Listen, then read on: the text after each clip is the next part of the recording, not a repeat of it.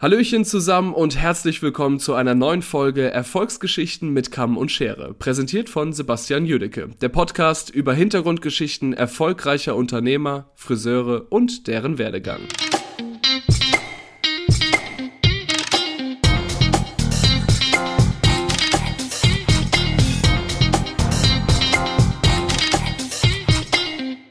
Herzlich willkommen in meinem kleinen Podcast-Projekt. Lieber Fatih, wie geht's dir? Danke, Sebastian, mir geht's gut und dir?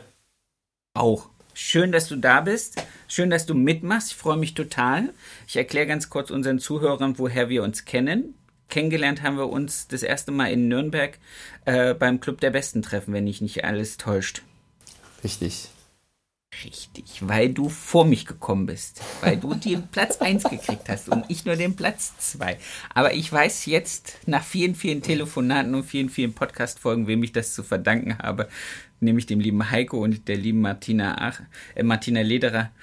Und wir sind alles safe und alles ist gut. Und ich freue mich total für dich. Ich weiß, dass du einen geilen Salon hast und ich gönn's dir vom Herzen und deswegen gibt's überhaupt keinen irgendwie. Ich freue mich für jeden, der da irgendwie zu was weiß ich, zu den Top 5 ja. gehört. Das ist, das ist genial. Ja, danke. Wie, wie, schon, wie, schon, gesagt, auch. Also ich meine, äh, ich habe auch immer dann an dem Tag gedacht, okay, entweder wird es Sebastian oder ich, weil wir hatten damals, glaube ich, frisch unsere Salons renoviert oder eingerichtet. Ja. Und genau. sah beides richtig, richtig einzigartig aus. Und ich denke mal, vielleicht am, äh, am Schluss hat es einfach mal die Bewerbung vielleicht ausgemacht. Ich bin auch ganz ehrlich, dass ich meine Bewerbung, also laut meiner, sag ich mal, Rhetorik-Aussprache oder meiner Kenntnis, nicht die perfekten Wörter treffen kann. Da habe ich meinem Architekten gebeten, dass er mir da hilft. Und da okay. kam halt, denke ich mal, also ich, ist mein Gefühl, glaube ich mal, dass da gute Wörter drin waren in der Bewerbung, wo man sagt, die Leute abholen konnte. Und ich denke mal, das war ja. vielleicht der ausschlagende Punkt vielleicht auch. Ja. Ich habe gedacht, es war deine, deine coole lila Neonröhre. Da habe ich drauf gewählt. ich habe gesagt, das ist diese, die, das ist den seine lila Neonröhre. Mann. Aber das tut ja, das tut ja dem, dem, der Beziehung zu uns jetzt keinen Abbruch und das finde ich so schön. Und das ist Auf mir jetzt Fall. auch in den, in den Gesprächen immer wieder aufgefallen, dass, äh, dass du über diesen Wettkampf, auch wenn du nicht der Erste wirst oder wenn du jetzt nicht irgendwie, wie es der eine damals gesagt hat, die Prinzessin mit vom Ball nach Hause nimmst, hey, du hast einfach eine gute Zeit und triffst nette Leute und hast jetzt die Möglichkeit, dich in allen möglichen Varianten auszutauschen. Das ist sehr, sehr schön. So sieht's aus. Willst du uns ein bisschen erzählen, wie du zum Friseur kamst? Ja, sehr gerne. Also zu meiner Persönlichkeit, also ich bin der Fatih, äh, bin 35 Jahre alt, äh, bin seit 2002 Friseur. Äh, zum Beruf kam ich so, also ganz am Anfang äh, war ich gar nicht interessiert an dem Beruf, da ich bin eine Hauptschulabsolvent, sage ich mal. Ich hätte sehr gerne auch studiert oder auch mehr gemacht, aber hat es einfach nicht, ist nicht so gekommen, wie es kommen sein sollte. Natürlich durch den Freundeskreis, die haben alle den Metallberuf gemacht Industriemechaniker, Zerspannungsmechaniker, was macht Fatih? Der gesagt, komm, mach's auch mit. Dann waren wir in der, in der Berufsschule ein halbes Jahr lang U-Stahl feilen, drehen, fräsen, diese öligen, fettigen Hände. Am Abend, tun, ja, am Abend tun die so weh. Habe ich gesagt, oh, wie das, wie das riecht. Du kennst diesen Blutgeschmack, so dieses äh, Metallige. Eisen, ja. Eisen, genau. Das in den Händen halt dann abends auch noch und das hast du nicht weggekriegt. Dann sagt du, ich mach das nicht, ich schwänze jetzt erstmal die Schule ein halbes Jahr lang. Entweder schmeißen die mich raus. Okay. Und, und in der Währendszeit äh, war ich halt auch noch im Fitnessstudio sehr öfters und da habe ich jemanden kennengelernt und seine Frau war Friseurin oder ist okay. Friseurin noch bei Tony Guy gewesen und da habe ich bei denen mal im Umzug geholfen. Und als Dankeschön hat sie gesagt, ich schneide dir mal die Haare im Salon. Das war damals in Pforzheim. Und dann war ich dort, saß ich auf dem Stuhl, das allererste Mal beim Friseur. Ich bin davor nie zum Friseur gegangen, weil mein Opa selber Friseur ist. Das war halt zu Hause im Garten oder so. Ja, und dann habe ich mir halt die Atmosphäre angeschaut. Ich habe gesagt, wow, tolle Menschen, die Leute sind happy, die reden, Smalltalk. Ich kannte bis dato die Vogue auch nicht. Bis 2001 okay. war das, die Vogue nicht und so Mode. Modisch war ich auch nicht so unterwegs, sag ich mal. Das war halt eine ganz andere Zeit, war ich so Skater ja, und so. Da bin ich jetzt gespannt, wie, wie, wie, wie dieser Bogen geht, weil ich weiß ja, wo ich nachher hin mit dir will, welche Fragen ja. ich dir noch stelle. Sehr geil. Sprich, warte ganz kurz nur für unsere Zuhörer. Du bist bei mir hier unten im Südwesten. Dein Salon ist gerade in Stuttgart. Ja. Sehr schön. Und, und, du bist auch Stuttgarter? Nein, ich komme aus ursprünglich aus Mühlacker. Das ist sozusagen. Das kennt kein Mensch, das ist ein Gäu. Bei Potsdam. Ja, ein Gäu hier im südwestlichen Schwäbeli-Ländle. So ist es. Wunderbar. Okay, weiter. Ich, ich konzentriere mich nicht, schwäbisch zu reden, deswegen. Dialekt ja. ist Heimat. Genau. Und äh, saß ich auf dem Stuhl, habe mir die Atmosphäre über mich gehen lassen, habe gesagt, wow, tolle Menschen. Es waren halt viele junge Leute auch, äh, coole Frisuren. Du, du kennst Tony Guy selber auch, coole Frisuren, bunte Farben und so weiter und so fort. Gab's Display, da war der Anthony Mascola auf dem Fernseher. Ich sag, wow, da macht ihr coole Sachen mit Fotoshootings und schöne Haare. Und die Leute, wo hier drin saßen, alle waren happy zum Schluss. Du siehst nach dem Kassenabschlussvorgang sozusagen, die happy sind, nehmen Produkte mit. Dann habe ich gesagt, wow, toll. Menschen, die Hände stinken nicht. Das riecht gut, weißt du, Haarspray und, und, und, und, und. Ja. Dann habe ich gesagt, hey, hätte ich hier eine Möglichkeit, einen Praktiker zu machen? Dann habe ich gesagt, du, sie fragt den Chef und sie meldet sich morgen. Und echt einen Tag später hat sie gesagt, ja, du kannst kommen. Habe ich zwei Wochen Praktika gemacht. Hat es mich voll umgehauen mit den Leuten, hat mir Spaß gemacht, Fegen, alles, ich fand das alles toll. Und daraufhin habe ich gesagt, du, ich würde mich gerne bewerben. Habe ich mich beworben, habe ich dann sozusagen ein halbes Jahr lang Praktikum bis zum ersten äh, Lehrjahr Praktika gemacht und ja, habe dann sozusagen meine Lehre äh, 2002 bei Tuninger in Pforzheim damals angefangen.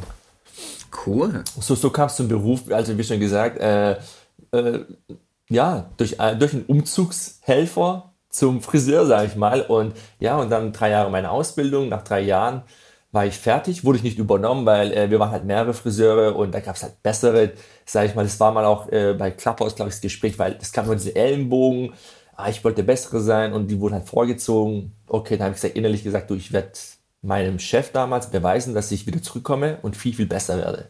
Ja, dann bin ich nach cool. äh, Berlin zu Tony Guy, genau, aber musste davor nach Stuttgart sozusagen in die Academy erstmal, war ich in Berlin halb, drei, halbes, dreiviertel Jahr, dann war ich in Freiburg halbes, dreiviertel Jahr, knapp ein Jahr in Istanbul bei Toniga. Ich wollte ein bisschen wandern, ein bisschen sehen, wie die dort arbeiten. Sehr cool. Weil das kannst du ja intern, wenn freie Plätze es gibt, kannst du dort anrufen, gibt's, kannst kommen, arbeiten und das ging ja, weil du weißt ja, glaube ich, Stuttgart könnt ihr den Pool ja, glaube ich, deutschlandweit und dadurch hattest du das Netzwerk überall zu switchen. Genau. Und so kam es dann, bin ich 2008 wieder zurück nach Deutschland. Da habe ich bei der Aische Doné gearbeitet, das ist ein Biosthetikladen. Ah, wunderbar. Genau. Ja war ich so ein, ein Jahr und dann bin ich wieder zum alten Chef, wo ich gelernt habe. Der hat einen Stuttgart Salon aufgemacht. ich hatte natürlich auch Stammkundschaft damals. Und ist der, ist das der Tony und Guy hinter den EM-Kinos? Das ist der, der heißt nicht mehr Tony Guy, das ist äh, viele Ach so, der ist der Gianni, der Gianni Dassero. Der ist ah. der Ebertstraße. Genau, das war mein Chef. Und da habe ich mich beworben, dann war ich dreieinhalb Jahre bei ihm, da wurde ich auch bis zum Salonmanager eingestuft irgendwann mal, weil ich ihm beweisen wollte, wie weit ich gekommen bin. Und dann kam es halt so, dass ich sagte, ich möchte mich irgendwann mal selbstständig machen. Dann bin ich da weg, war ich beim Giuseppe äh, 2013 bis 15 Ascenso im Westen. Und der war sozusagen mein Mentor, der mich sozusagen zur Selbstständigkeit begleitet auch hat, auch immer noch unterstützt so ein bisschen im fachlichen, nicht im fachlichen Bereich, sondern eher im wirtschaftlichen Bereich. Und Gut. ja, 2015 äh, war mein, äh, wie du weißt, mein äh, bestehender Salon, sozusagen August war das genau, habe es eröffnet. Genau. Sehr cool. Jetzt. Lass uns mal äh, wieder ein Stück zurückhüpfen. Also, ja. weil ich glaube, da sind ganz viele tolle Ereignisse, die junge Menschen inspirieren können in diesem kurzen Schnipsel, was du uns jetzt abgerissen hast. Ja, ja. Das erste, was mich interessieren würde, war, äh, du hast gerade gesagt, du hast dann nach dem Haarschnitt dich dir überlegt, ein Praktikum zu machen. Hattest du das Gefühl, dass deine Hände und dein Verstand das hinkriegen? Also ich finde ja auch, man muss ja auch so ein bisschen dieses, dieses handwerkliche Geschick haben. Man muss ein bisschen äh, filigrane Finger haben, man muss ein bisschen das alles. Hattest du dann einfach nur nach diesem, in diesem Praktikum das festgestellt, dass du es hast, oder hast du es dir hart anarbeiten müssen?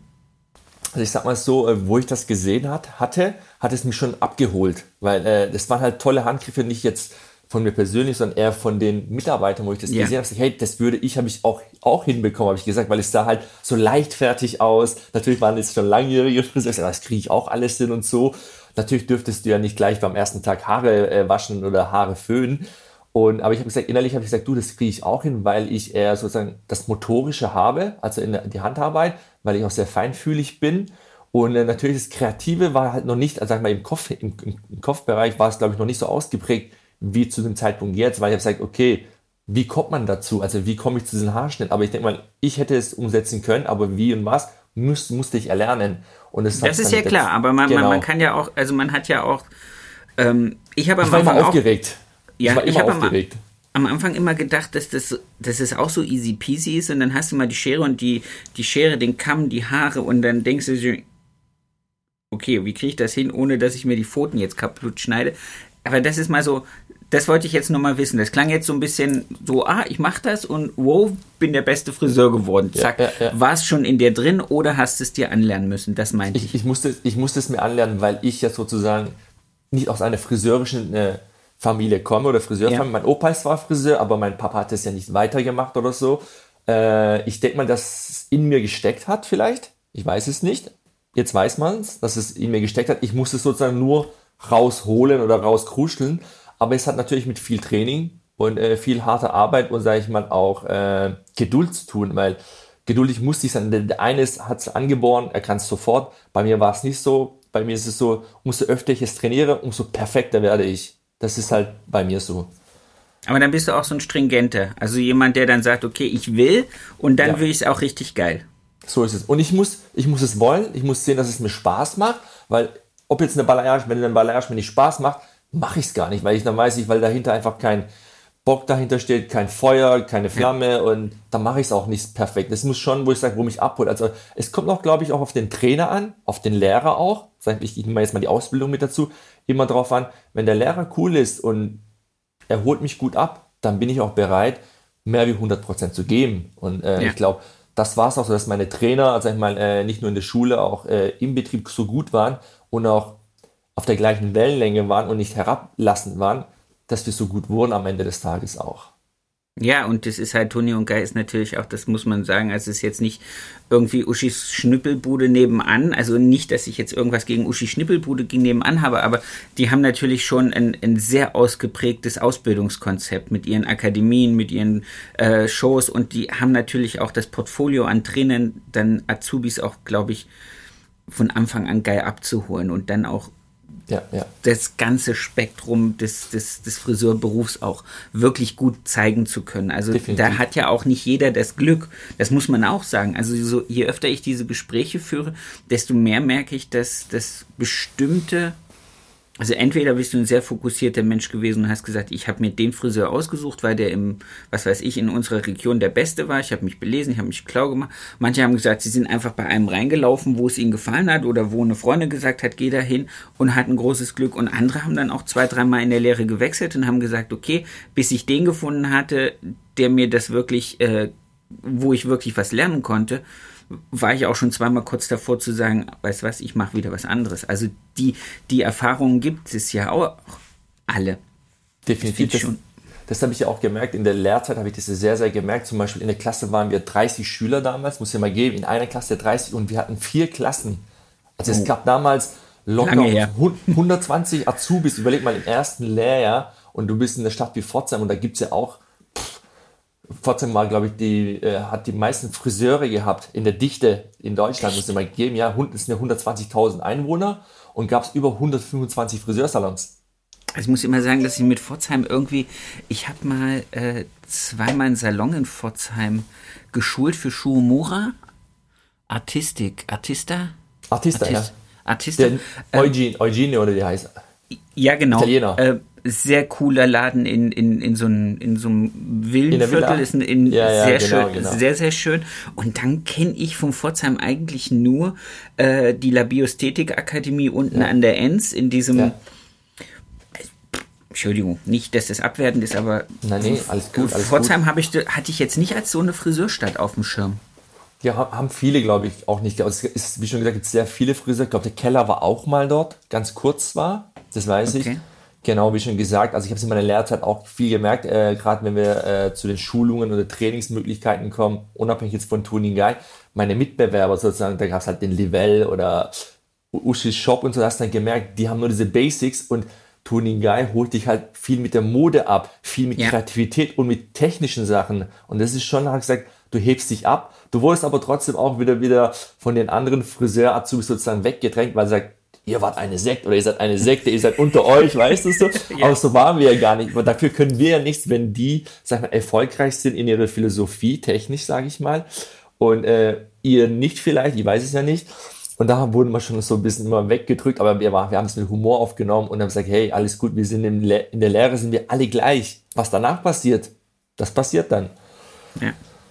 Ja. ja, aber das, das ist halt auch was, was ich, was ich in den Gesprächen immer wieder feststelle. Das, das, also die Leute, mit denen ich telefoniere, telefoniere ich, weil wir uns, wie jetzt wir zwei uns kennen, weil ich weiß, dass du eine geile Story hast und dass du einen coolen Weg hast. Ähm, aber ich, ich glaube halt, es sind immer so die oberen 10 bis 15 Prozent der Friseurunternehmer, mit denen ich telefoniere, die, die ich halt auch als Inspiration sehe. Und dann stellt man ganz arg fest, okay, der Weg durch die Ausbildung ist dann auch wirklich schon so ein nicht wirklich festgetretener Weg, aber es ist schon eine sehr, sehr starke Neigung, wo geht das Ganze dann irgendwann mal hin? Wird man so ein modischer Friseur wie du, der dann Wettbewerbe macht, der dann an Veranstaltungen teilnimmt? Läuft noch alles? Ja, ich höre alles super. Perfekt. Ähm, und andere haben halt nicht das Glück, das zu machen. Deswegen, also ich glaube schon, dass das dann auch, wenn man die Chance hat bei jemandem wie denen, wie Toni und Guy, wie, äh, was weiß ich, Keller, wie bei ja. Nun, ich kann sie gar nicht alle so aufzählen. Ja, ja es sind so, so viele. Gerade hier unten bei uns im Südwesten gibt es ja auch einen ganzen Haufen, deswegen. Ja, Sehr schön. Dann hast du gesagt, du bist dann weiter nach Stugitown, nach das Genau. Halte ich jetzt auch für interessant, aber das, weil Istanbul kam, fand ich, glaube ich, jetzt als die coolere Stadt und Berlin. Was gab es so für, für Mentoren in der Zeit, die dich da dann nochmal zus zusätzlich gecatcht haben, wo du gesagt hast, wow, da gehen noch die eine oder andere Treppenstufe nach oben weiter. Definitiv. Also ich musste erst nach Stuttgart, weil ich, du musst die Akademie besuchen, du musst sozusagen deine akademische Ausbildung absolvieren, absolvieren, dass du sozusagen dort als Friseur oder Stylist Haare schneiden darf erstmal. Das heißt, du Davon hast einen Trainerschein gemacht? Sechs Wochen. Nee, ich musste sechs Wochen einen Basic-Kurs machen. Das sind so neun Schnitte oder zehn Schnitte. Die musst du punktual perfekt beherrschen. Also du kriegst immer ein Haarschnitt mindestens muss acht Punkte haben, um das zu bestehen. Okay. Darunter fällst du durch, musst es nochmal wiederholen. Natürlich habe hab ich das sozusagen äh, in sechs Wochen geschafft. Nach sechs Wochen konntest du sagen, okay, jetzt darfst du Friseur. Und dann habe ich mich halt ein bisschen schlau gemacht, sozusagen, gerade wie du sagst, nach Istanbul gab es zum Beispiel den äh, Figo, der heißt Fikret Yilmaz, der war auch mhm. bei Toningai. Der ist dann sozusagen nach Istanbul, hat da die Akademie geleitet oder hat, haben dort Toningai gegründet, damals 2007 oder 2008 war das, glaube ich. Okay. Und war noch ganz frisch.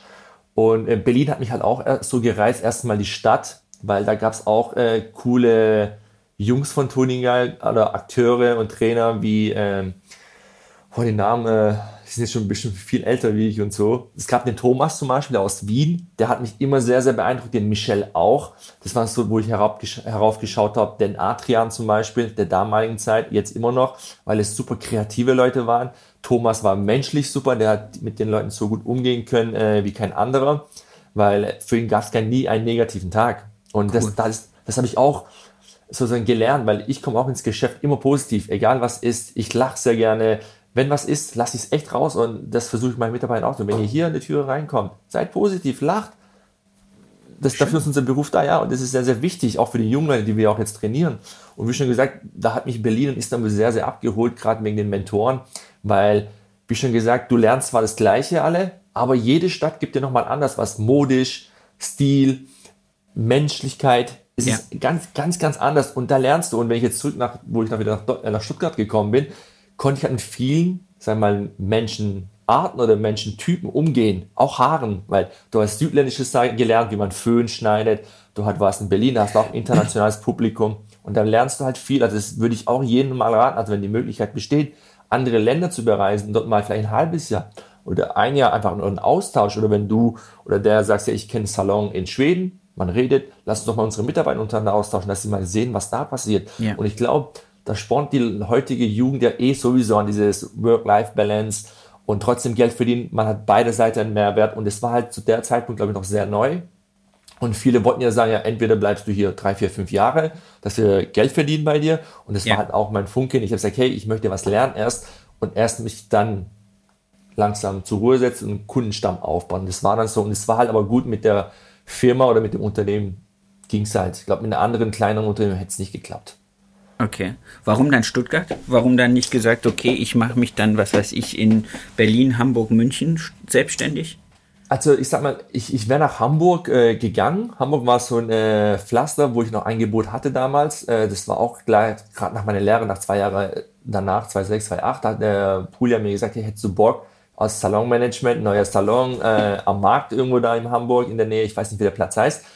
Und da hatte ich ein bisschen Angst mit ich weiß nicht, wie alt, alt war ich da, 19, 20, 21. Ja, okay, das kann ich verstehen. Das war, genau, ich gesagt, du, das krieg ich nicht hin. Und frisch, äh, frische Freundin auch, weißt du, ja. die ist Physiotherapeutin hier in, äh, bei uns in der Nähe in Pforzheim. Ich habe gesagt, oh, Liebe, Arbeit, Job, Reisen und pff, du musst für irgendwas entscheiden. Ich hatte halt eher Angst, dass, dass ich das nicht schaffe oder nicht überwältigen kann. Ich habe gesagt, ich bleib hier in, mein, in meiner Hut, ja. weil Stuttgart ist die Basic, äh, wo ich gelernt habe Stuttgart hat tolle, äh, tolle Menschen. Es ist warm hier, sage ich immer.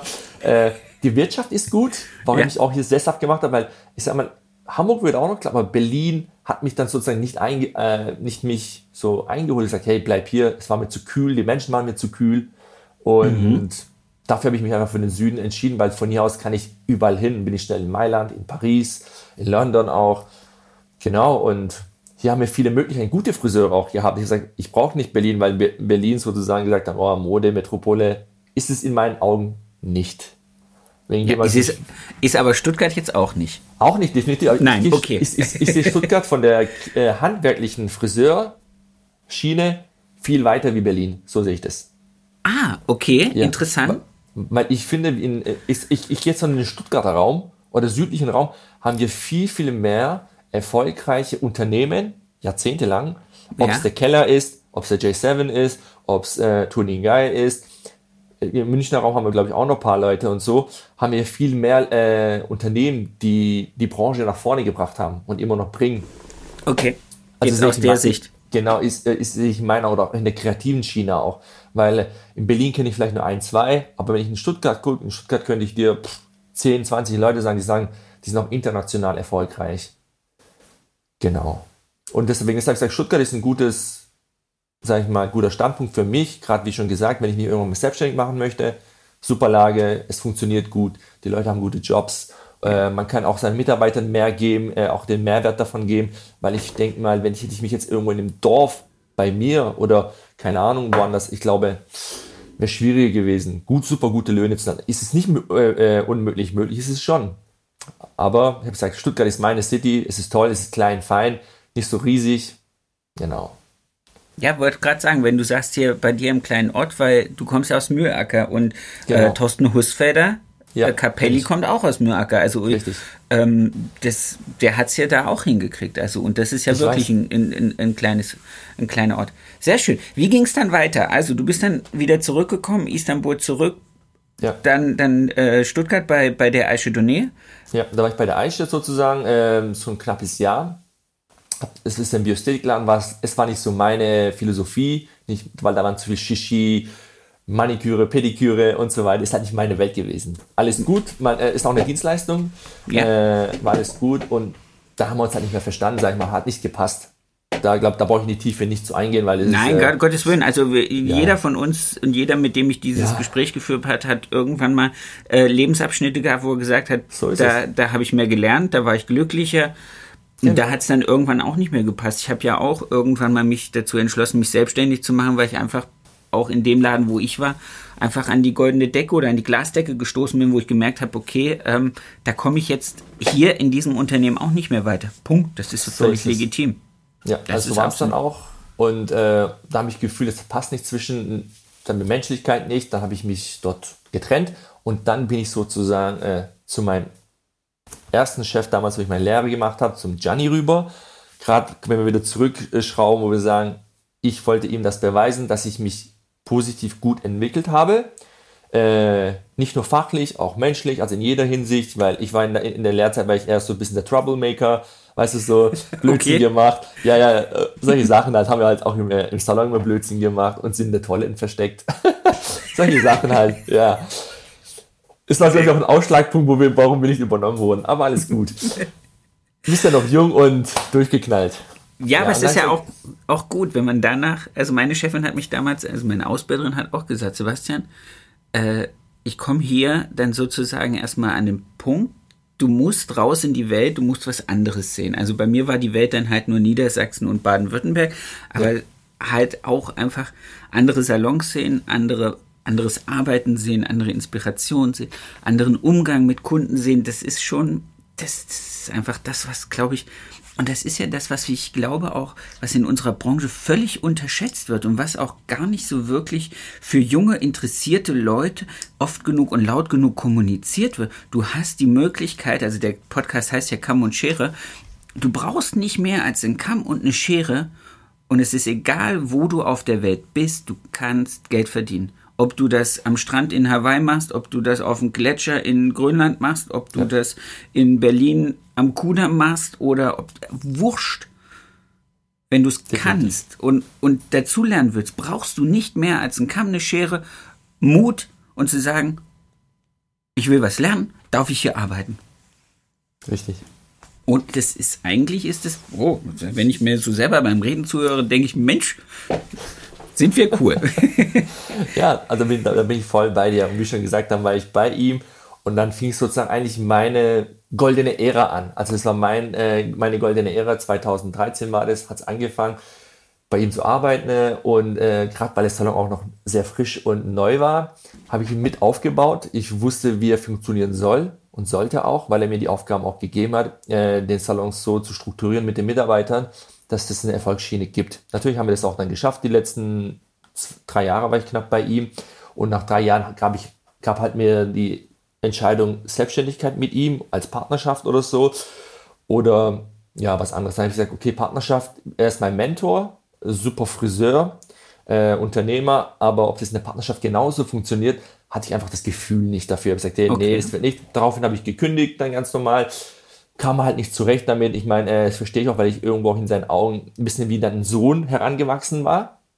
Und äh, natürlich hat er das ein bisschen schwer verkraftet. Dann war halt die Stimmung zwischen uns nicht mehr so wie äh, die letzten zwei Jahre ist es wieder sehr, sehr gut. Ganz normal, wenn wir uns sehen, reden wir. Aber ich glaube davor, und das finde ich auch ein bisschen traurig, dass diese Generation, wenn jemand geht, ein guter Friseur oder ein guter Manager im Salon, wenn er ja. geht, dann sollte man entweder ihn dahin unterstützen, die Türen öffnen oder sagen, hey, okay, ich ich, ich gehe mit dir in den Weg und beteilige mich vielleicht als 5% oder 10% an deinem Unternehmen, bis es läuft.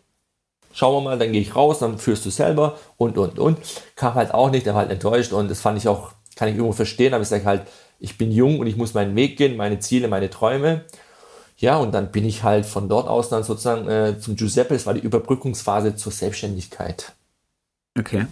Genau, habe ich auch dem Giuseppe das damals zum Ascensor gesagt. Äh, ich möchte mich selbstständig machen in ein, zwei Jahren. Der sagt, du, kein Problem, arbeiten wir zusammen. Vielleicht finden wir uns ja zusammen und äh, ich unterstütze dich dabei. Und das war halt cool. Er war offen. Der, der hat gesagt, du, der kommt mit einer offenen Meinung, der will sich selbstständig machen. Ich denke mal, er als cool. Unternehmer hat vielleicht auch davon profitiert. Vielleicht hat er gesagt, hey, so lange macht er eh Umsatz, nehme ich mit und äh, unterstützen danach. Und er hat mich auch unterstützt ein halbes Jahr lang. Der war so zum Beispiel, glaube ich, 5% beteiligt bis es richtig anlief und dann habe ich ihn ausbezahlt und das war es dann auch. Und dann, ja, aber bis zu heute unterstützen mich immer noch und ich bin immer noch dankbar, dass es solche Chefs gibt, die dann sagen, hey, ich unterstütze. Ich glaube, es gibt mittlerweile mehr solche Typen von Unternehmern wie früher, weil früher haben die gesagt, okay, geh, kein Kontakt mehr und weiter und so fort. Ich glaube, ja. es liegt auch daran, dass die Generation, die ist wahrscheinlich ähm, so auch die Generation meines alten Chefes, dass die halt lange Zeit ähm,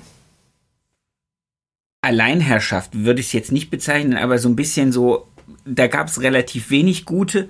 Die hatten sich so eine Stadt wie Stuttgart oder Ludwigsburg gut untereinander aufgeteilt. Keiner hat sich wehgetan. Jeder hat ausgebildet für sich oder für den Markt. Das war ja dann auch noch ein bisschen anders.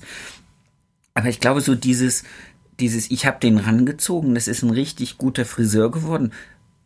Und den kann ich mir vorstellen, dass der meine Vision einfach in seinem Laden weiterträgt.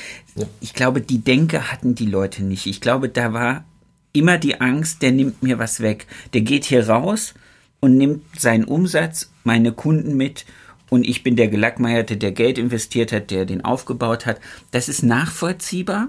Aber ich glaube, und das hat mir meine Meisterschullehrerin an der, an der Meisterschule gesagt, die hat gesagt, ähm, die kannte einen Friseur, der hat es genau andersrum gesehen und der hat dann irgendwann mal in, im Alter gesagt, wenn ich hier durch die Stadt gehe und sehe, wer von den Läden offen hat und wer erfolgreich ist, dann sehe ich, das sind alles ehemalige Angestellte von mir, ehemalige Auszubildende von mir und ich gehe hier durch die Stadt und bin stolz, dass ich so eine tolle Arbeit geleistet habe für die Branche und für diese jungen Menschen, die jetzt selbstständig sind, die jetzt meine Vision weitergeben. Da gehört halt einfach auch eine gewisse ähm, Selbstzufriedenheit dazu, sowas für sich anzuerkennen und zu sagen, hey, ich habe das gut gemacht, die verdienen jetzt ihr Geld, die tragen meine Philosophie weiter und meine Zeit ist ja eh irgendwann mal durch. Ja. So, und, und haben nicht so eine Angst, alles weggenommen zu bekommen. Das finde ich, da, davon gibt es zu wenige, aber du hast recht. Ich hoffe und ich glaube auch, dass es jetzt, da der Markt auch viel, viel diffiziler ist und viel, viel bunter und viel, viel, ähm, ja, alles möglich, dass es ja. auch viel mehr von denen gibt, die sagen, hey, wenn du Hilfe brauchst, ruf mich an. Also auch gerade jetzt dieses neue Medium Clubhouse stelle ich immer wieder fest, ähm, wie, wie schnell man in Kontakt mit jemandem aus der Nähe oder Nicht-Nähe ist, einfach um mal einen kurzen Brainstorm zu haben, eine Frage zu stellen, einen Austausch zu machen, finde ich. Also ich ja, glaube, wir, wir kommen auf ein goldenes Friseurzeitalter zu. Glaube ich, ich ganz fest. Als ich das so denke, ich, ich denke mal, nach der Corona-Zeit, also ich denke mal, wir werden Corona leben, aber nach der Zeit, wenn es alles vorüber ist, wird ein krasser Boom kommen. Was heißt ein Boom kommen? Ich denke mal, die Karten werden neu gemischt, sozusagen. Und es wird, es wird auch, denke ich mal, noch viel mehr Mitarbeiter wieder auf dem Markt geben. Und ich denke auch, viele Unternehmer und auch äh, Leute wie du, die in die Schulen gehen und sich äh, unseren Beruf gut äh, repräsentieren, dass man da den Beruf dann nochmal viel, viel geschmackvoller äh, machen wird und dass wir, denke ich mal, auch locker mehr Azubis bekommen werden, weil äh, ich merke es jetzt schon zum Beispiel, wir haben zwei Anfragen von Praktikas, die Abi gemacht haben, die nie mit dem Beruf was zu tun hatten. Die haben zum Beispiel Medienkauffrau äh, gemacht oder was weiß ich was.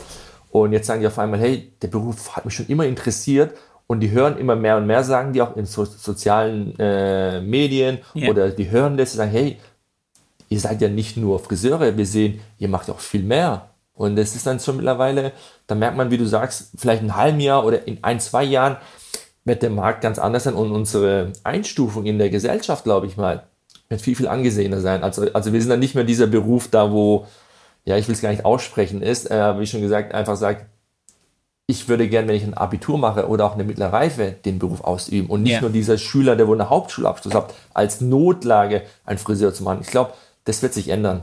So denke ich es. Ja, aber dafür ist ja auch der Podcast da. Leuten wie dir, also zwei oder drei sehr erfolgreiche Friseure aus dem, aus dem Norden haben bei diesem Podcastgespräch mir gesagt, sie haben die Schule abgebrochen. Mhm. Weil sie wussten, sie sind an dem Punkt jetzt am richtigen, ich will Friseur werden, ich will das machen. Sie sind super erfolgreich. Ja, also ähm, man muss auch ein bisschen davon weggehen zu sagen, ähm, da kann ich nichts mit, da kann ich mein, mein, mein Leben nicht mit bestreiten. Natürlich ist es was anderes, wenn ich jetzt in einem kleinen Salon bin, mit einer vielleicht äh, schlechter kalkulierten Preismarge ähm, irgendwie große Sprünge zu machen. Das ist schon klar. Ja. Aber wenn ich, wenn ich wirklich Interesse habe, wenn ich wirklich dafür brenne, dann finde ich Salons in, in tollen Städten mit toller Inspiration, mit einem guten Preis-Leistungs-Verhältnis, wo ich anständig für wertgeschätzt werde. Und wertgeschätzt im wahrsten Sinne des Wortes, den Leuten gegenüber ist es es wert, eine Stunde bei mir auf dem Stuhl zu sitzen.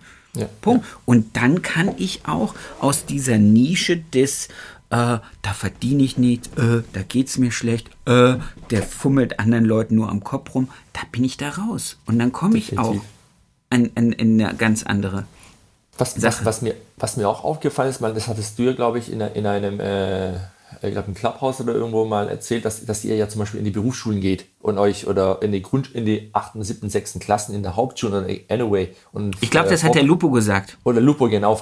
Und ich finde, warum denn Hauptschulen? Weil ich habe mir zum Beispiel gestern Gedanken gemacht, gerade äh, für unseren Podcast, warum gehen wir nicht mal in die Realschulen auch oder aufs Gymnasium und stellen uns dort fort? Weil das finde ich sehr interessant, weil ich denke mal, im Gymnasium geht es dann immer darum, dass es äh, Akademikereltern sind oder muss ja nicht sein und sagen, okay, ihr müsst studieren gehen, aber wenn man da den Beruf dann auch mal ein bisschen breiter fächert, es ist ja. nicht nur am Stuhl zu sitzen, man kann da viel mehr machen und geschmackvoller und genau mit dem Verdienst auch.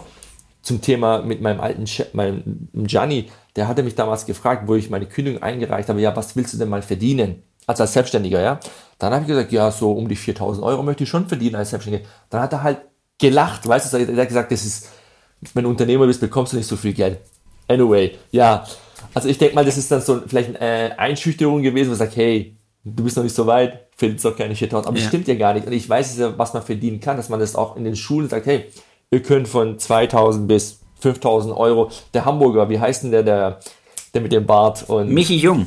Ja, der, der Michi, ja, ja, der Michi Jung, der sagt ja selber auch, ihr könnt bis 7000 Euro, Mitarbeiter, das ist möglich. Ich weiß es. Ich, ich habe auch Mitarbeiter, die verdienen auch ihre dreieinhalb. Weißt du so? Was rauskommt noch. Und dann sind ja auch dann bei der 6.000, 7.000 Euro brutto. Und es geht ja. auch. Und dafür musst du nicht mal studieren. Oder, und das meine ich, dass man das, unseren Beruf auch nicht nur in den Hauptschulen vorpräsentiert, auch in den Realschulen mal geht, im Gymnasium, da bin ich mir auch mal ein bisschen bei mir in dem Kreis zum Beispiel, dass ich da mal die Schulen anfrage und sage, hey, wenn ihr so einen Tag habt, zum Beispiel Tag der offenen Tür für Berufe oder keine Ahnung, ja. gibt es bestimmt, und dass ob wir da auch hinkommen können und dann einfach mal Kollektionen vorzeigen, was macht man da und da die Leute abholen kann. Nicht nur für mich den Salon zur Gewinnung, allgemein für die Region auch.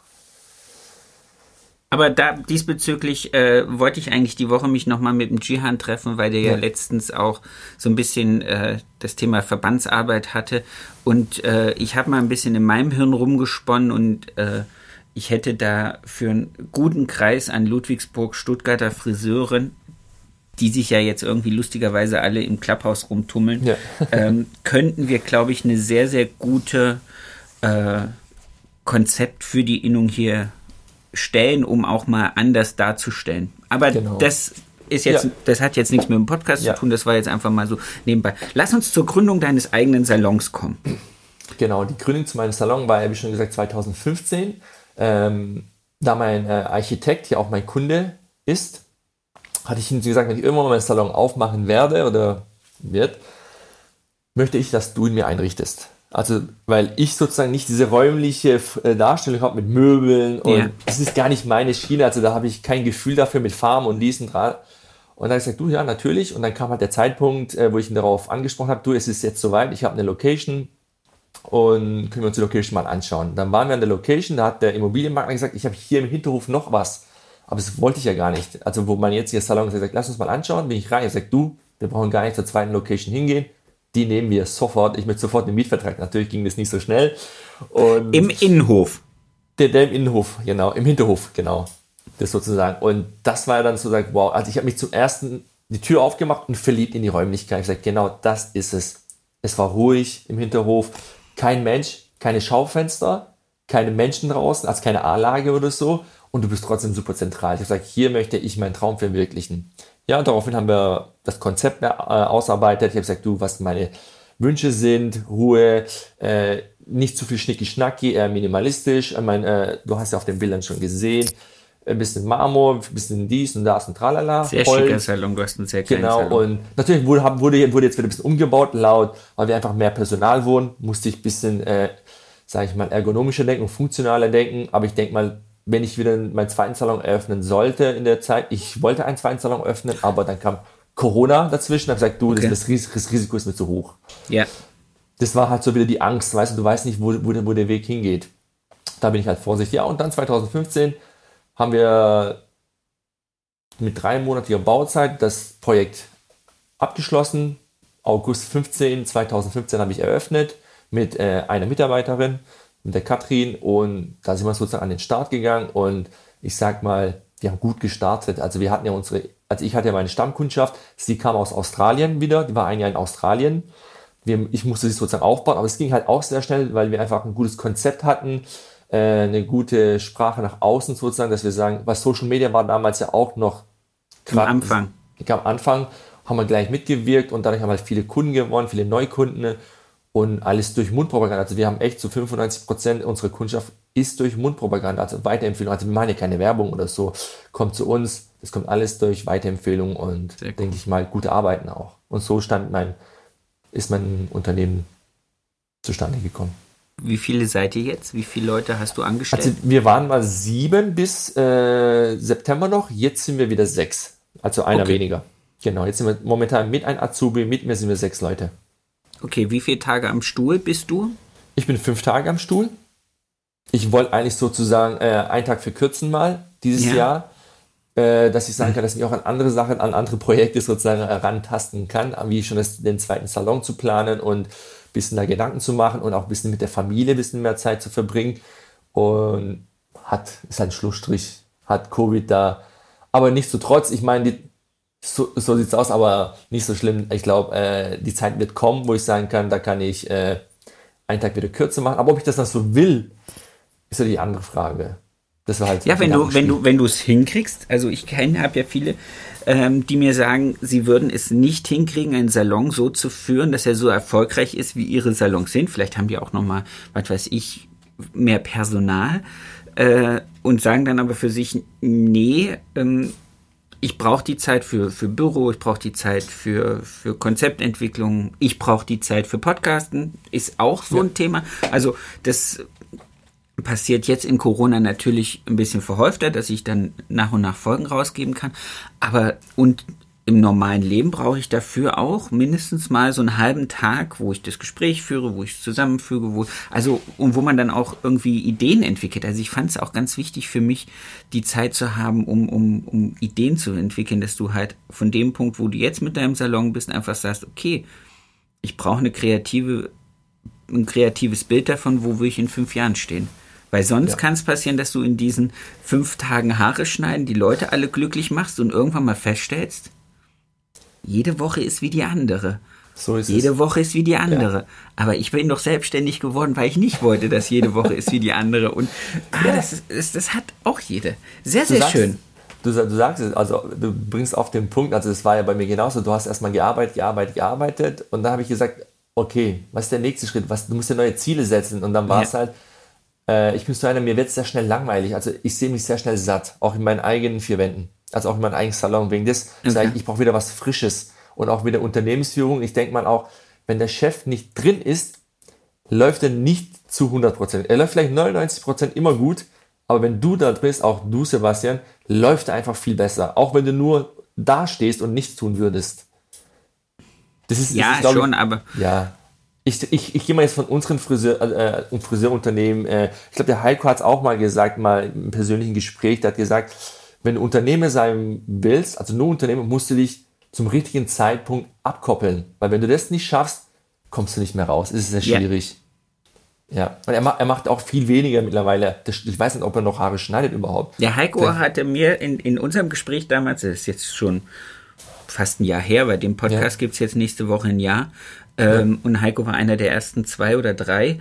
Ähm, da hat er mir erzählt, dass er, ich glaube, drei Tage die Woche schneidet und ja. äh, zwei Tage Homeoffice und dann, glaube ich, mhm. auch noch einen Seminartag. Also er genau. hat trotzdem eine sieben, genau. sechs Tage Woche. Und das meine ich, ich glaube, da, da, wenn wir, wenn wir so ein Ziel haben oder so eine Vision, dann müssen wir es oder so, sollten wir uns zeitlich gut abkapseln vom Unternehmen und unsere Philosophie an einer Person weitergeben, wo man sagt, er kann es 95 Prozent, also ich sage immer 100 Prozent eh nicht, aber 95 Prozent so wiedergeben, wie wir es wollen.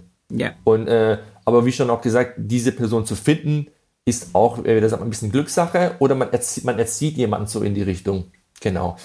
Und, ja, aber das wäre ja. ja jetzt das Problem, wenn du sagst, ich mache einen zweiten Laden auf. Du willst ja auch nicht zwischen zwei Läden hin und her switchen, nee, oder? Definitiv so. nicht. Nee. Dann ja, hast du ja dieselbe Problematik. So ist es, genau. Also ich, ich würde ja, ich, mein, mein, mein Wunsch war es, also ich hatte in der Location, wo ich jetzt bin, hätte ich ja zwei Objekte gehabt. Einmal links von mir und einmal rechts von mir, wo ich mit einer riesen Terrasse, aber weil es da halt auch keine Gewerbefläche Genehmigung gab, musste ich mich darüber auch noch selber kümmern und es dauert ja ewig vom, äh, vom Bau, ja, und es kostet auch Geld. Und dann habe ich gesagt, nee, ich habe keinen Bock drauf und dann kam eh noch Corona dazu und dann habe ich gesagt, du, erstmal dann sollst du nur, dann sollst du nicht genau. sein. Perfekt. So ist es genau. Sehr schön. Ich habe mir hier auf meinem Zettel noch äh, zwei Sachen stehen. Und zwar, das eine war die Bewerbung Top Salon, ja. wo äh, ja auch wegweisend wahrscheinlich war, auch wahrscheinlich für Neukundengewinnung und auch Richtig. Namen in der Branche machen. Das zweite, möchte den ersten Award nicht herniederwürdigen, aber den zweiten finde ich immer persönlich viel geiler, weil es ein äh, Fach äh, Award ist. German Hairdresser. Richtig also wie schon gesagt, den ersten Punkt hast du schon gesagt, äh, mit dem Design Award wollte ich einfach, weil es ein außergewöhnlicher Salon ist, marketingmäßig nach vorne kommen, in der Branche meinen Namen befestigen oder mal anstupsen, hey, hier ist der ja. Vati vom Hinterhof. hier ist der Vati vom Hinterhof. Das genau. weißt du, wie ich meine? Also, dass auch kleine Salons laut sein können. Das ja. war immer mein Motto. Und genau, und dann der German Hairdressing Award, da ich das mache ich schon seit 2010 mit sozusagen. Und 2015 war sozusagen das, 14 war das erste Mal, wo ich nominiert war. Da habe ich gesagt, okay, ich habe Blut geleckt, weil ich halt meinen Mentor hatte, den Giuseppe, der mir geholfen hat, wie und wo und auf was muss ich achten, um überhaupt nominiert zu werden. Das hat viel mit, hat, hat viel mit Fotografie, viel mit Model aussuchen, unabhängig mal von den Haaren zu tun. Und wenn du gute Leute um dich hattest, wirst du nominiert auf jeden Fall. Und dann war halt 2019 der Punkt da, wo ich gesagt habe, ich habe den Award für den süddeutschen Raum äh, abgeräumt. Das war halt super, pff, wie soll ich das sagen, das Gefühl kann man gar nicht beschreiben. Weißt du, wie ich meine? Du bist ja, du bist ja in Stuttgart da in, in, in sehr, sehr adretter Umgebung. Also es ist ja, ja ich weiß nicht, geht's ja. Du einige, die in Stuttgart German Hairdresser sind. Ja, auf jeden Fall. Du hast ja den Adrian, du hast ja äh, den äh, Daniele Puglia, du hast und dann den Musti. Okay, einige sind nicht mehr ja hier. Der Adrian ist ja da, aber ich glaube, der, der ist ja schon in der Hall of Fame, der macht ja nicht mehr mit. Äh, da, da wurde die Konkurrenz auch ein bisschen weniger, aber ich meine, es haben sich trotzdem viele beworben aus dem, aus dem süddeutschen Raum. Aber wie schon gesagt, die Erfahrung macht einen besser. Also du, du lernst jedes Jahr dazu, auch technisch, auch äh, objektiv, wie du das Ganze be be betrachtest und du weißt auch, was die Jury will mittlerweile dann oder auf was sie achten. Und da war, und da war auch ein bisschen natürlich Glück dabei, denk mal, weil es ist Geschmackssache. Du musst auch Ja. den Zeitpunkt treffen von der Jury, die sagt, hey, ich finde das geil. Du kannst doch noch so tolle Bilder machen, wenn du sagst, das passt nicht zur Zeit oder du triffst das Gefühl vom, von der Jury nicht, dann bringt es auch nichts, äh, ein, ein tolles Projekt. Und wie schon gesagt, das war halt so der Boom, der Höhepunkt meiner Karriere mit dem Award, der German Hairdressing Award, zu sagen, ich bin angekommen, wo ich angekommen, ankommen wollte in Deutschland. Also wo sage, jetzt kennen mich Leute, ich bin in der Elite mit drin, also mit dem Besten der Besten. Ich sag mal, Elite würde ich jetzt nicht sagen, manche machen ja gar nicht von Goldwell, L'Oreal oder keine Ahnung, welche machen überhaupt dort mit. Ich habe auch denken, noch nicht mitgemacht. Du müsstest dich warm anziehen. mal. Ja, warum nicht? Nein, Käse. Das, ich glaube, da bin ich, also ich bin in, in vielen nicht schlecht, aber das ist, also das ist was, da fehlt mir persönlich ähm, der Wettkampfgedanke. Ich bin nicht Okay. so ein Challenger. Also ich brauche nicht Ja. unbedingt so diese, diese, diese Reibung mit anderen. Ich mag den Austausch mit anderen, das finde ich sehr, sehr geil. Aber ich brauche nicht, ich hatte jetzt die Tage erst wieder auch mit dem, mit dem Attila über Wettkampffrisieren gesprochen und ich stelle halt einfach für mich fest, ich, ich bin niemand, der an sowas wächst und dem das so richtig äh, dann äh, aus Verstehe, der Reserve lockt. Deswegen, ähm, ich finde das cool, das zu sehen. Ich, ich liebe diese Arbeiten. Ich mag das gerne, mich da mit dir darüber oder mit anderen darüber zu unterhalten. Wie komme ich da hin? Wie viel Arbeit steckt da drin? Wie viel Definitiv. Gedankenschmalz? Wie viele Fotos werden einfach geschreddert und man Ja. denkt sich so, na, und dann hast du halt irgendwie tausend Fotos und sagst, das eine ist es, mit dem gehen wir dahin. Also wie viel, wie viel auch ähm, unemotionaler Mist Ja. in sowas dann drin steckt, wo man dann, Definitiv. also das ist schon, das, das mag ich dann lieber als selber diesen, das, ich brauche das für mich nicht. Ich finde Ja, das wie cool auch zu sagst, sehen. Als auch das, zum Beispiel dieses, äh, mit dem Attila, wo du gesagt hast, zum Beispiel das, das, das Show, äh, das Show-Business-mäßig, zum Beispiel zu die Awards, wo du sagst, äh, auf der Bühne styles und gewinnst, wo er was aktiv ist, ist ja zum Beispiel auch nicht meins, weil ich mich da gar nicht äh, dabei wohlfühle. Es ist nicht so mein Element, wo ich sag, 10.000 Leute vor mir habe und mache eine Haare frisieren, schab, schab, schab, schab, schab, und das, ja, Ja. ist nicht, ist, ich würde auch niemals gerne als Educator auf der Bühne stehen, weil es nicht mein Ding ist. Ich mache es hinter der Kamera, das ist mein Element, da fühle ich mich wohl genauso und jeder hat so seine Stärken und Schwächen. Ja, und das war halt mit dem Award genauso und wie schon gesagt, da bin ich angekommen in Deutschland. Dann kam ja in dem Jahr noch den internationalen Award und das war sozusagen das Krasseste, was es ja je, je, je und je für mich, auch als einer für Deutschland, weil ich habe in dem Moment Deutschland repräsentiert eigentlich. Und da war ich voll happy, sag ich, einer aus Deutschland ist der erste aus Deutschland, auch noch aus Stuttgart, der den internationalen Award in, von äh, One Shot was mitnimmt. Das war halt heftig. Wo ich niemals gedacht habe, dass ich ihn gewinne.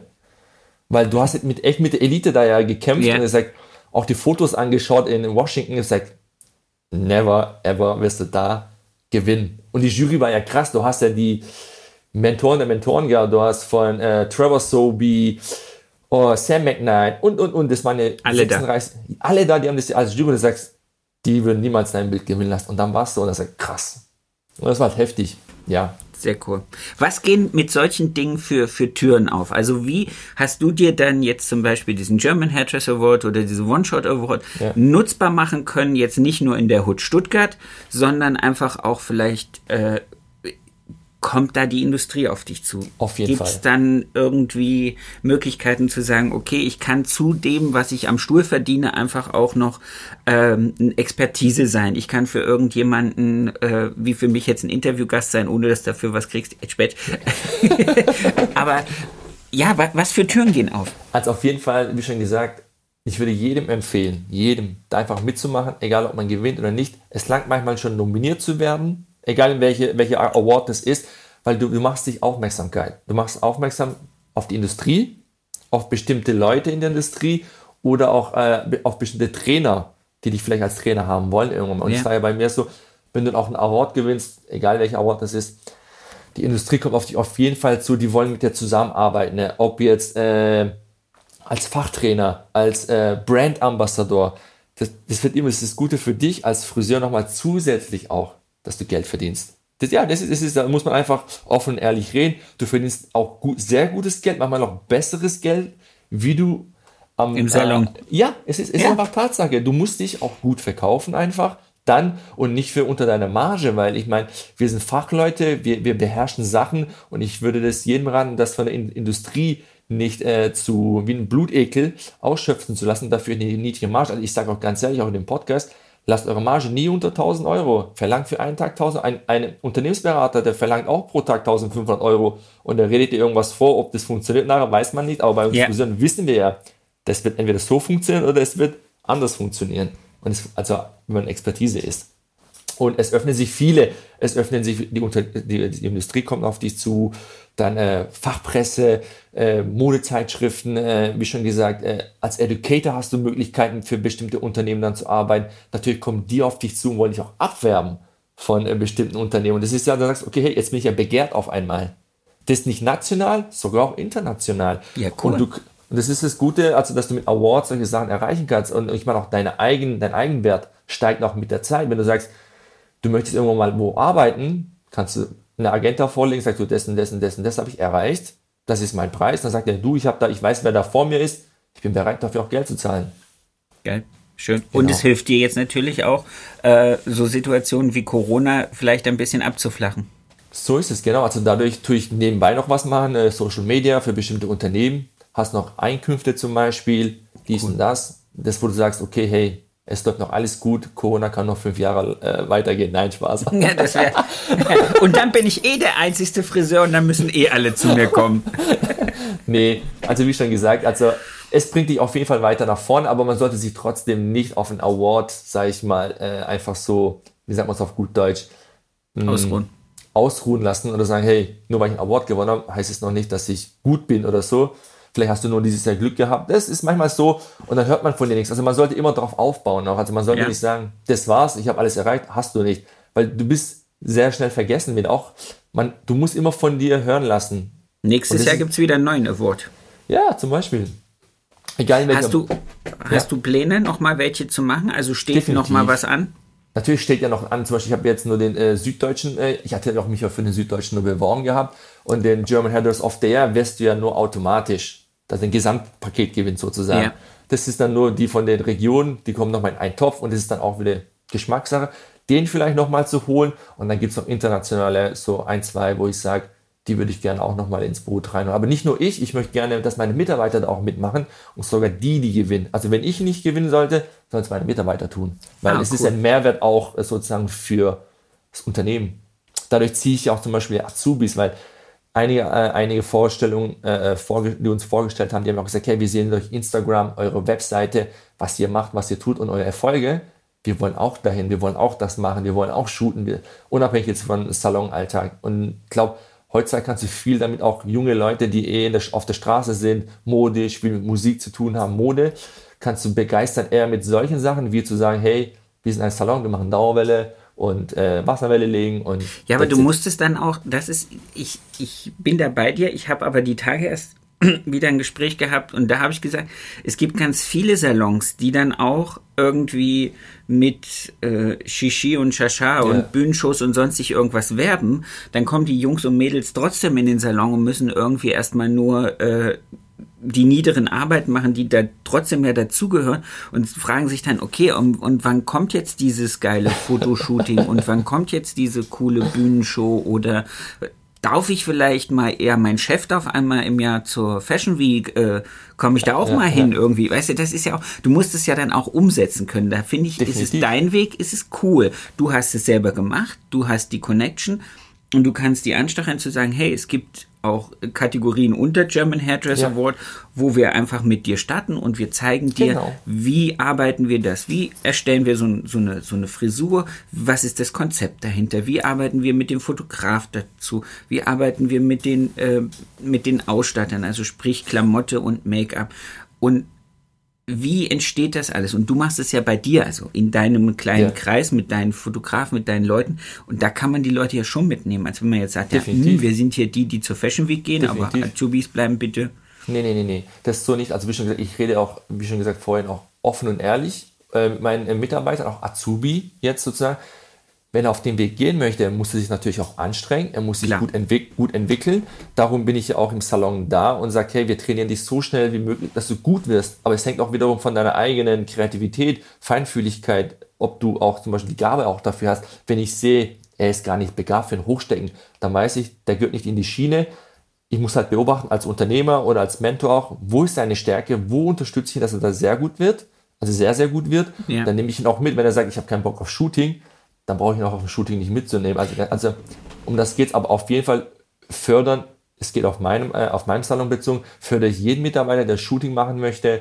Äh, Awards, wie du auch sagst, erstmal nicht auf dem German Hairdressing, es gibt ja badische Meisterschaften, Landesmeisterschaften, dass er erstmal das Gefühl dafür bekommt, dass er sagt, um was geht's da, ob du überhaupt als Mensch, sage ich mal, mental dafür vorbereitet bist oder bist, ja. die, äh, diese, diese Arbeit auf dich zuzunehmen, weil das ist nicht leicht, du musst viel organisieren, musst Modelle suchen und, und, und, und auch Geldsache. Das kostet ja auch Geld alles und da muss man halt beobachten und sagen, hey, kriegt er das hin oder kriegt er das nicht, nicht hin? Und ich denke mal, äh, wenn man auf, wenn man eine gute Struktur, wie du auch vorhin gesagt hast, einen guten Plan fährt oder einen ABCD-Plan hat, dann kann man ihn schon auf die richtige Bahn auch hinführen. Und es ja. sollte auch zum Beispiel nicht nur die Aufgabe von mir sein, auch von Friseursalons, die sowas machen. Deswegen machen wir es zum Beispiel so, also jetzt ein ganz kleiner Teil davon nur, aber äh, ich mache es immer so, dass ich kurz, dass ich nach einem halben, dreiviertel Jahr immer entscheide, zum Beispiel zu, zu welchem praktischen Gesellenprüfungsspezialding ich die Leute genau. anmelde, ob ich sie zur Koloration, zum Stecken oder sonst was anmelde. Die kriegen zwar vorneweg was eingetragen, weil das nur die Handwerkskammer, aber ich gucke dann auch schon, dass jemand, der, was weiß ich, was weiß ich, eingetragen ist zur Koloration und ich merke einfach, der, diejenige hat ein geiles Händchen für, für Flechten stecken, so, dann sage ich auch, ich so, du hast viel mehr Spaß und du wirst es viel, viel einfacher haben. Genau wenn wir dich jetzt zum Beispiel dann darauf umswitchen und sagen, du machst deine Prüfung im Hochstecken, im Langhaarbereich, da können wir für dich viel, viel mehr rausholen. Ja. Und du bist glücklicher genau. und zufriedener. Wir sind schon wieder eine ganze Zeit unterwegs. Nimmt dein Ding noch auf, ja, ne? genau, ich habe jetzt noch, glaube ich, gute fünf Minuten oder sechs Minuten noch. Sehr schön. Dann meine letzte Frage für heute. Ich würde ja. gern von dir wissen, dein schönstes Kundenerlebnis. Mein schönstes Kundenerlebnis. Boah, eigentlich, ehrlich gesagt, habe ich ja.